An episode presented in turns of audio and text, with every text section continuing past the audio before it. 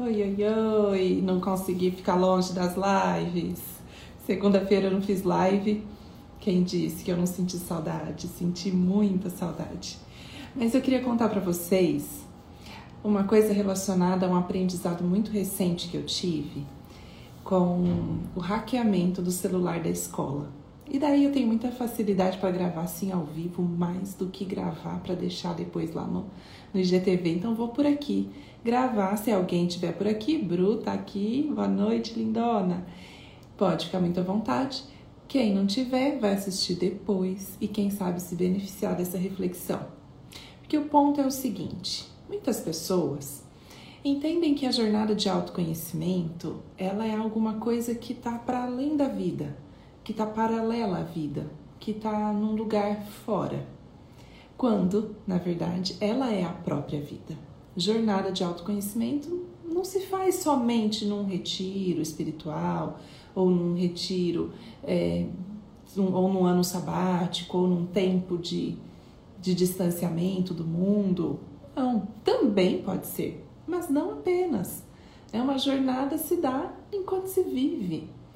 E aí, pensando sobre isso, é, eu decidi contar para vocês que já há alguns anos eu venho decidindo todos os dias aprender com a vida como ela é. E quando as situações difíceis, desafiadoras aparecem na minha vida, é, não significa que imediatamente eu sei lidar com elas, não significa que eu tenho mais facilidade do que as outras pessoas para lidar com a vida não significa também que eu, é, de alguma maneira, é, lido assim, nossa, nem parece que a Natúcia se estressa com as coisas, você lida de maneira tão leve com os problemas. Isso é o que parece, né? Não o que de fato é. Na verdade, o que é fato dessa, dessa superficialidade que fica para as pessoas é que eu tenho muita disponibilidade para aprender talvez pela minha jornada pedagógica, docente, né, essa vida de professora que eu venho trilhando desde bem cedo, talvez por isso eu tenha facilidade mesmo para entrar em processo de aprendizagem, de desenvolvimento. E isso pode facilitar a, a, a que eu lide melhor com a realidade como ela é. Né? Mas não significa que seja simples para mim ou romântico, né? A Bru tá aqui comentando, e como? Oi, gente que chegou por aqui, boas-vindas, viu? Eu disse que senti muita saudade da live de segunda e tenho uma partilha para falar para vocês, então decidi vir aqui ao vivo para compartilhar com quem tivesse nessa hora aqui na rede e depois também com as pessoas que vão assistir, né? E aí quem chegou depois, fique por aqui, bem-vindos, viu?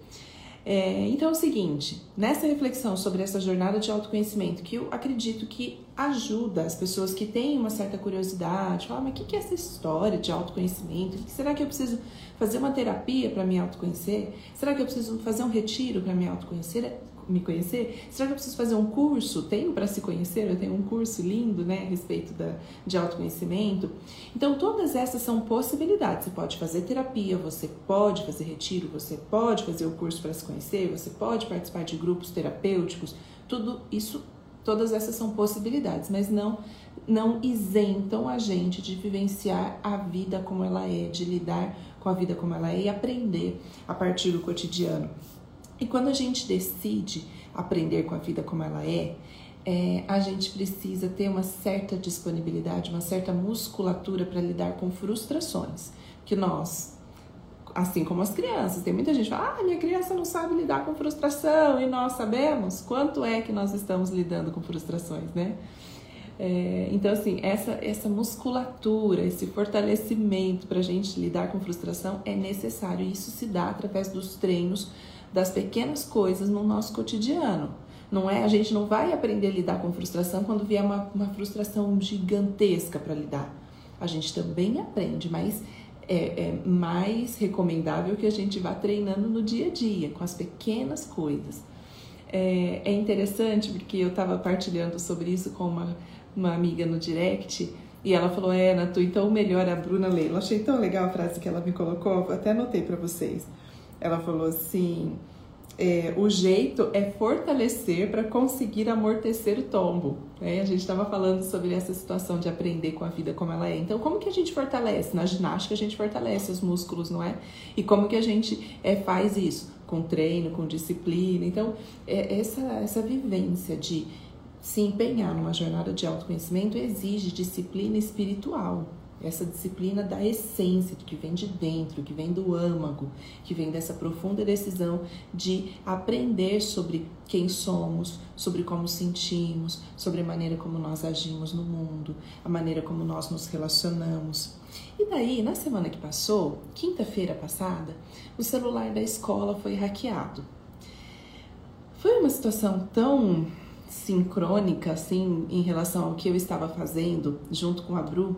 Nós estávamos é, juntas online, ela lá na casa dela, eu aqui, trabalhando no, na, na, nos boletos da escola. A gente estava elaborando, fazendo os boletos, emitindo né, os boletos que seriam enviados pelo WhatsApp das famílias naquele exato instante. Né? E quando nós terminamos de fazer o último boleto, é um sistema que faz, mas a gente estava fazendo uma conferência para ver se não tinha passado nenhum e tudo mais. A hora que eu falei para ela o último boleto, ela começou a receber mensagens é, no celular da escola de familiares avisando que é, havia sido hackeado, talvez o celular, porque estavam pedindo, sabe aquele golpe bem batido para muitas pessoas é, muitas pessoas conhecem aquele que manda uma mensagem pedindo uma transferência, usando até de certa maneira a linguagem que, que eu utilizo, enfim, ou é, chamando a pessoa da maneira como eu chamo. A pessoa trocou o, a foto do celular na escola e colocou uma foto minha, e aí parecia que era então eu pedindo esse dinheiro, esse valor de transferência. E se a pessoa prosseguia a conversa, então o golpista me enviava um, um número de conta para transferir. Por sorte, ninguém caiu no golpe, muitas pessoas avisaram no meu direct, no direct da escola, mesmo no WhatsApp, enquanto ele ainda funcionava, né? Porque depois a gente foi bloqueando tudo. E foi muito, é, como eu estava dizendo, muito sincrônico, assim, no momento em que a gente ia enviar os boletos, nós fomos pausadas pela demanda, por, por, por, ligação. Era a ligação que chegava, a mensagem que chegava, é, ou, ou, ligações também no meu celular, enfim. E aí aquele susto, aquela tomada de decisão, rapidamente tem que tomar decisão do que fazer e, e avisar as pessoas e, e, se desculpar com aquelas que já estavam se é, é, comunicando. Então aquela decisão rápida, claro, nós pausamos os boletos e que iam ser encaminhados para que não houvesse nenhuma confusão. Bloqueamos o número, ligamos na, na operadora para bloquear, o WhatsApp foi imediatamente bloqueado, enfim. Isso não impede que novos golpes sejam feitos aí até com meu nome, enfim, a gente tem que ficar sempre atentos porque os números, né, foram acessados por essa por esse golpe, então pode ser que tenham também sido salvos. Enfim, um constrangimento tremendo e tudo mais. Mas é a vida como ela é né? E essa vida, como ela é, traz mensagens sempre, todas as situações, as que a gente considera boas e as que a gente considera difíceis, desafiadoras, trazem mensagens. E essas mensagens chegam nem sempre de maneira prazerosa, né? Mas as mensagens estão ali. A gente é que vai tomar a decisão de vou aprender com a realidade como ela é ou eu vou resistir a essa realidade e confrontar a realidade. Então, essa tendência que as pessoas às vezes têm de confrontar a realidade, de ficar debatendo, resistindo, discutindo, é, lamuriando a partir da realidade, pode fazer parte também do processo de desenvolvimento. No entanto, não traz necessariamente aprendizado. Né? Quanto mais bate cabeça e quer olhar para outro lado, parece que a situação fica te virando ali para você lidar com essa realidade como ela é. Então, voltando aí ao exemplo do celular, eu fiz um, um resgate, assim, e para mim, tanta simbologia, sabe, sobre essa quebra, porque enfim, a resolução foi a seguinte: troca o número do celular. Acabou aquele, nós trocamos, então um novo número nasceu a partir dessa, dessa situação. E esse primeiro número não era da escola, na verdade ele era um número meu, que ele, quando eu abri a escola, é, estava até na fachada, ficou na fachada da escola por dois anos. Até os cachorros da rua tinham aquele celular. todo mundo que queria tinha o contato diretamente comigo, as famílias da escola, as pessoas que tinham interesse em conhecer a escola e saber eh, informações mais funcionais, mais práticas a respeito de valores, horários, enfim, tudo era naquele celular. Porque quando a escola abriu nem tinha ainda um telefone fixo, depois é que foi ter. E aí, esse celular que era aberto a todas as pessoas, quando a escola era pequenininha, ainda era alguma coisa que eu podia conter. Conforme a escola foi crescendo, foi tendo, assim, eu fui me relacionando com aquele celular de uma maneira muito tensa. Então, era o número que as pessoas do ambiente profissional tinham e também os meus amigos, meus familiares, era tudo ali misturado. A minha vida era tudo muito, toda muito misturada, né? Então, era, era uma mãe ali de dois bebês, empreendedora da escola e tudo era realmente assim, né? Uma coisa muito confusa no começo muito fundida, né? Não sabia qual era o eu pessoal, o eu profissional, enfim. Então era assim que era necessário para constituir, para nascer aquela escola. É, aí, muitas vezes à noite, de final de semana até de madrugada, eu recebia mensagens das famílias, mais especificamente das mães, eu posso dizer assim, porque de fato, né, nunca recebi uma mensagem de um pai fazendo alguma queixa ou alguma, algum pedido fora do horário, porque geralmente eles não se ocupam mesmo desses detalhes, né, dos cuidados das crianças, pelo menos não era essa a, a minha realidade, né. Aí eram mensagens que nem sempre, quase nunca, assim, eu tinha como resolver ou dar uma resposta muito concreta, porque envolvia sempre outras pessoas, como por exemplo as professoras, ou é, alguma situação, por exemplo, ah, esqueceu, nossa, ficou para trás a mamadeira. Hoje não enviaram uma madeira na bolsa, mas eu não sabia dizer como onde que ia estar essa mamadeira, se realmente ficou na escola. Eu sempre tinha que consultar alguém que não estava junto comigo. E eu tensionava, porque eu não conseguia não me misturar com aquela mensagem, eu não conseguia nem deixar de abrir, porque, bom, a gente tem liberdade, né? recebe uma mensagem, responde se quiser, vê se quiser ou não, enfim. Eu não conseguia, imediatamente eu atendia a demanda, mesmo que eu não pudesse, eu respondia e dizia: me desculpe, sinto muito, logo a gente vai resolver isso, amanhã no primeiro horário, a hora que chegar na escola eu já vou ver isso, e respondia sempre prontamente. Claro que isso ajudava, né, com que as famílias estabelecessem uma relação de confiança com a escola. É, no entanto, ao mesmo tempo de uma dependência, né? Porque eu ficava ali sempre à frente dessas resoluções e aí eu estava citando o caso da mamadeira, outra vez era um arranhão que de repente nem a professora viu, nem a criança relatou, que porque criança em escola é assim, elas chegam às vezes com um roxinho porque bateu em algum lugar e não necessariamente teve um, um sofrimento, um choro, uma manifestação de dor, né? Simplesmente foi alguma coisa que passou e as crianças atravessam, né? E aí, por isso que nem sempre havia o relato. Ou uma situação de troca, de roupinha, coisas que são tão típicas né, no ambiente da escola, ainda mais uma escola começando, com a equipe sendo formada e tudo mais. E era tanta tensão que eu colocava. Imagina, às vezes a, a intenção da família era: bom, eu vou mandar essa mensagem nessa hora porque é o horário que dá, eu vou né, fazer isso mesmo, e depois a Natúcia vê quando dá. Mas eu não me controlava a ver quando dá. Para mim sempre dava. Realmente, teve uma vez que eu recebi na madrugada, acho que de repente a pessoa estava amamentando, sei lá, mas era uma mensagem de alguma preocupação na madrugada. E aí os anos foram, os meses assim foram se passando e realmente anos, porque foram quase dois anos. No final do segundo ano da escola é que eu cheguei numa estafa muito profunda é, e, e disse chega, foi uma última mensagem que eu me lembro assim como se fosse hoje. Eu estava terminando de preparar o jantar dos meninos e, e, eu me desorganizei completamente na relação com os meus filhos, porque fui responder aquela demanda que eu não podia responder, então eu só fiquei com a atenção toda. Naquele dia eu decidi, eu não posso mais lidar com isso, eu preciso colocar um limite. Daí eu abri mão desse número e esse número ficou para a escola e eu tive um novo número. Até hoje eu tenho uma certa restrição com o meu celular, com o meu número de WhatsApp, que vem dessa experiência prévia, né? Então, é, é claro que isso se refere muito mais a mim do que, que, que tenho dificuldades para estabelecer alguns limites do que as pessoas. As pessoas podem ter o número de celular e ainda caber a mim dizer se vou responder se não, se vou priorizar ou se não, se vou ouvir o áudio ou se não, se vou assistir ao vídeo ou não, enfim, né? Porque às vezes as pessoas é, enviam situações e coisas, até me posicionei outro dia dizendo que no direct ou mesmo no WhatsApp eu não atuo como terapeuta, né, que tem um espaço propício para isso. Mas vejam, eu preciso até comunicar isso para que de repente as pessoas me ajudem, né, elas se autorregulando para que eu também me autorregule.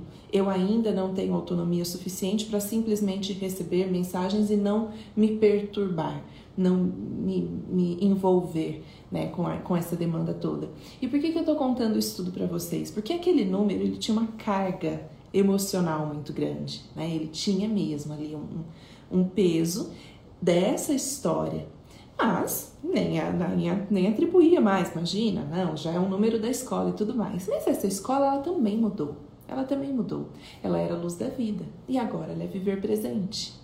E quando Luz da Vida, ela tinha. É, quem quiser saber do porquê da mudança do nome da escola, lá no, no Insta da escola tem um vídeo explicando, tem uma questão é, burocrática de nome, de registro de nome, já havia uma escola com esse nome registrado, patenteada, e a gente precisava mudar para poder patentear esse nome. Um novo nome, né? Então, quem quiser saber mais detalhes, depois assiste esse vídeo, a esse vídeo. Mas também havia há uma simbologia nessa mudança, né? Então essa luz da vida, que era uma escola muito idealizada no sentido de, é, como reflexo meu, né, de uma pessoa que se exige constantemente a perfeição. Então essa escola também vibrava nessa, nessa onda de que tinha que ser luz, mas esquecia que também tinha vida, que também contemplava a humanidade. E aí eu já contei para vocês sobre esse meu processo de ir soltando as rédeas desse controle, de aceitando que a escola ela só vai sobreviver a partir da nossa humanidade, da humanidade das pessoas que, que estão ali, sendo a comunidade escolar, é, os, os educadores, as pessoas que contribuem para a manutenção e a minha própria humanidade. Quem ainda estiver esperando uma escola perfeita já não vai encontrar mais reverberação na viver presente. Na luz da vida ainda havia tantas projeções, porque eu acolhia tantas projeções. Né? A gente às vezes atendia a demandas que nem a família fazia em casa. Um exemplo assim, às vezes, por exemplo, sorinho no nariz. A gente passava sorinho no nariz de todas as crianças. Isso quando a escola tinha 10, 15, até 30 era uma coisa. Quando começou a crescer a quantidade de crianças, a gente começou a entrar em contato com a realidade. E aí algumas pessoas é, avaliavam que então a gente estava caindo a qualidade quando, na, na verdade, a, a percepção da equipe era que nós estávamos entrando em contato e dando realidade para as famílias. Né? E por que, que eu falo que às vezes nem a família mesmo fazia? Eu era uma pessoa, aqui os meus dois meninos iam para luz da vida. Aqui em casa eu não tinha hábito de passar sorinho, mas lá na escola eles passavam.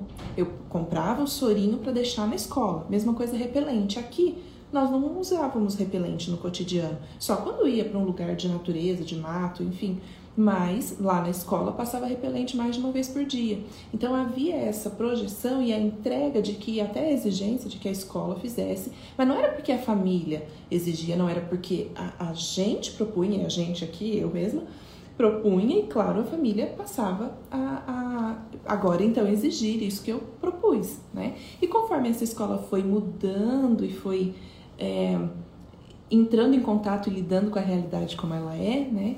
Veio muito a calhar a mudança de nome de Luz da Vida para Viver Presente, porque essa vida aqui lida com a realidade como ela é e se desenvolve e cresce com a realidade como ela é, né?